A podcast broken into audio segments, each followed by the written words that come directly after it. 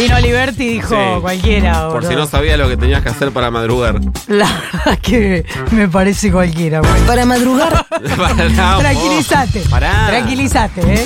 Sentaste arriba del botón, pará. Bueno, le rompimos todo lo que se pudo romper para poder conversar con él. Porque Primero hace habla rato, por vos. hace rato, sí, obvio.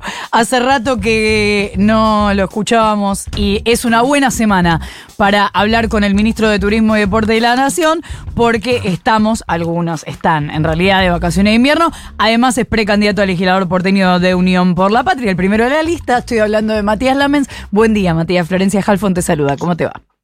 ¿Qué tal, Flor? Buen día, ¿cómo estás? Gracias por atendernos. Ayer leíamos algunas cifras, entiendo que hay una expectativa respecto del turismo local para estas vacaciones. Sí, bueno, hay una expectativa grande del, del turismo local y una expectativa grande del sector. La verdad que no- no- el otro día cuando presentamos la temporada de invierno con el ministro de Economía, con, Sergio Massa, decía que veníamos batiendo récords permanentemente con el turismo. Y la verdad que es así, la verdad que es así. Venimos de una temporada de verano que, fue extraordinaria, que fue la mejor temporada de los últimos 20 años. Venimos de, de los fines de semana de cuatro días que, que también baten récords históricos y ahora esperamos una temporada de invierno con más de 5 millones de turistas, un millón y medio de turistas extranjeros. Este es un dato clave para la economía nacional porque, como ustedes bien saben y lo hemos hablado en otras oportunidades, el turismo extranjero, más allá de- del impacto económico que tienen las economías regionales, más allá de lo que representa en términos de generación de puestos de trabajo y demás, es importante lo que aporta en términos de divisas, ¿no? En, en un país como el de Argentina que, que todavía tiene que resolver la deuda que heredamos de- del gobierno anterior, eh, tener una, un, ingreso de divisas permanente como, como el que genera el turismo receptivo es, determinante, es clave. Era por ahí el último sector, Florencia, que nos faltaba recuperar, ¿no? Veníamos con el previaje, veníamos con el turismo doméstico volando por encima de los niveles de, de la prepandemia y, y el turismo receptivo por ahí era, era lo último que nos faltaba recuperar. Bueno, venimos de, de meses de abril, mayo y junio también, eh, prácticamente no, no- ya no arriba de la pandemia, sino arriba de los últimos 20 años.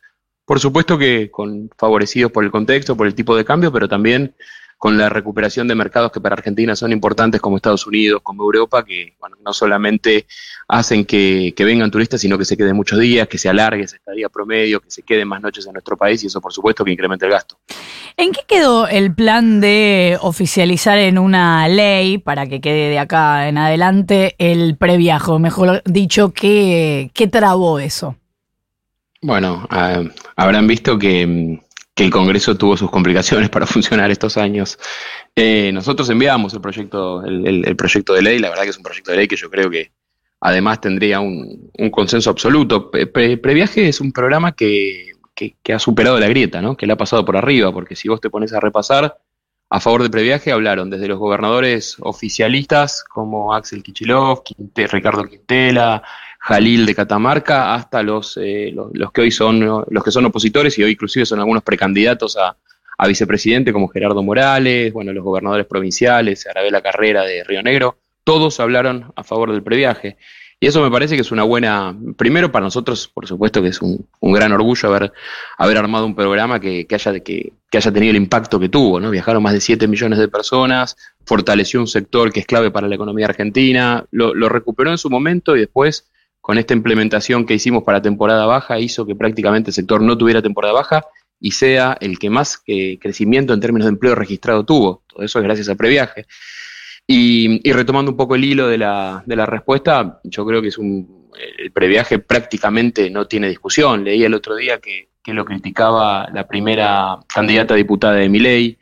Bueno, con esa, con esa doble vara ¿no? que, tiene, que tiene el discurso de, esta gente. ¿no? Por, por un lado, eh, critican todo lo que, lo que tenga que ver con, con la intervención estatal y, después, paradójicamente, son los, son los primeros que, que, que terminan pidiendo y viviendo de lo, de, lo, de lo que les puede dar el Estado. Así que no me sorprende que, que el discurso de Milei, en el cual eh, no se comprende el rol estratégico de las empresas públicas, no se comprende la importancia que tiene un Estado. Yo siempre digo que no solamente hablando de, un Estado presente, como le gusta hablar a nuestra frente político, sino que voy un poquito más allá. ¿no? Yo creo que tiene que haber un Estado innovador, un Estado inteligente, un Estado que sepa dónde invertir, que invierta para generar las condiciones después para el sector privado que venga y genere empleo. Yo creo que, que muchos, en muchas áreas, con, con- con el Ministerio de Turismo lo hemos hecho, hemos generado condiciones para, para que el sector privado crezca. Hoy Florencia, después de la crisis más grande de la historia del sector, el turismo tiene más empresas, tiene más pymes que antes de la pandemia. Me parece que ese es un dato que es importante para tener en cuenta también. Eh, Matías, ¿cómo te va? Nico Fiorentino te saluda. Eh, Buen día, Nico. Teniendo en cuenta que eh, la verdad que te, tendría que haber revisado más atrás por ahí alguna elección de Filmo, pero estoy 95% seguro de que desde que eh, existe el PRO como fuerza política, fuiste el candidato a jefe de gobierno más votado en primera vuelta. ¿Por qué no sos el candidato a jefe de gobierno de Unión eh, por la Patria en la ciudad de Buenos Aires este año? Sí, fui el candidato más votado en primera vuelta y en la general también. Bueno, la verdad que nosotros, ah, me parece que en esto hay que ah, eso, en general digo, no quería compararlo con un escenario de balotaje. Ahí va. Ah, eh, no, la, verdad que, a ver, nosotros en su momento hicimos un, nos sentamos con Leandro Santoro para pensar qué era lo mejor para, para, para nuestro frente, éramos los dos candidatos que, las encuestas marcaban que mejor medían, la verdad que Leandro en este tiempo se preparó mucho, para, estudió mucho para eh, los problemas de la ciudad, los problemas de la ciudad eh, en gran medida, Nico, siguen siendo los mismos que hace cuatro años, algunos de ellos muy agravados, ¿no? Creo que el tema de la vivienda es mucho más grave de lo que era hace cuatro años. Me parece que el gobierno de la ciudad ha mirado para el costado o no, no ha sabido resolver. Y yo siempre digo que, que, me animo a decir eh, que, que, no han querido resolver, ¿no? Porque si en 16 años no han resuelto problemas estratégicos, problemas claves de la ciudad de Buenos Aires, como puede ser la vivienda, como puede ser el subte, como puede ser la seguridad en la zona sur, bueno, es porque no han querido, no han tenido voluntad política. Pero volviendo a tu pregunta para, para que no parezca que la tiro afuera, usando alguna metáfora futbolística. La verdad que yo estuve en estos años muy concentrado en la gestión, por supuesto que con un, con un pie puesto en la ciudad de Buenos Aires, pero muy concentrado en la gestión. Bueno, vos lo, con vos hemos hablado muchas veces al aire y fuera del aire y lo sabés, creo que usted ha sido una gestión exitosa, reconocida por propios y extraños.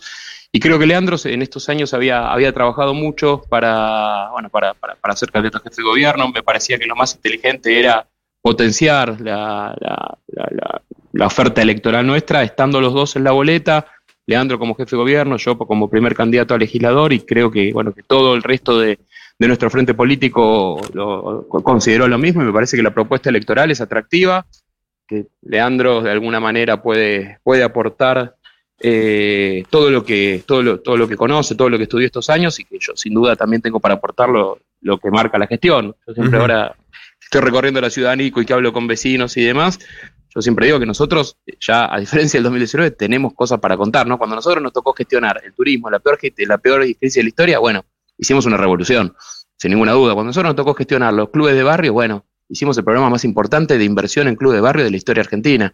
Bueno, tenemos, tenemos algunos hitos de gestión para contar y para que los vecinos de Buenos Aires empiecen a dar una idea de qué haríamos si fuéramos gobierno. Ahora, eh, Matías, imagino, vos no sos candidato a jefe de gobierno, pero sí sos primer candidato a, legislador eh, por la Ciudad de Buenos Aires.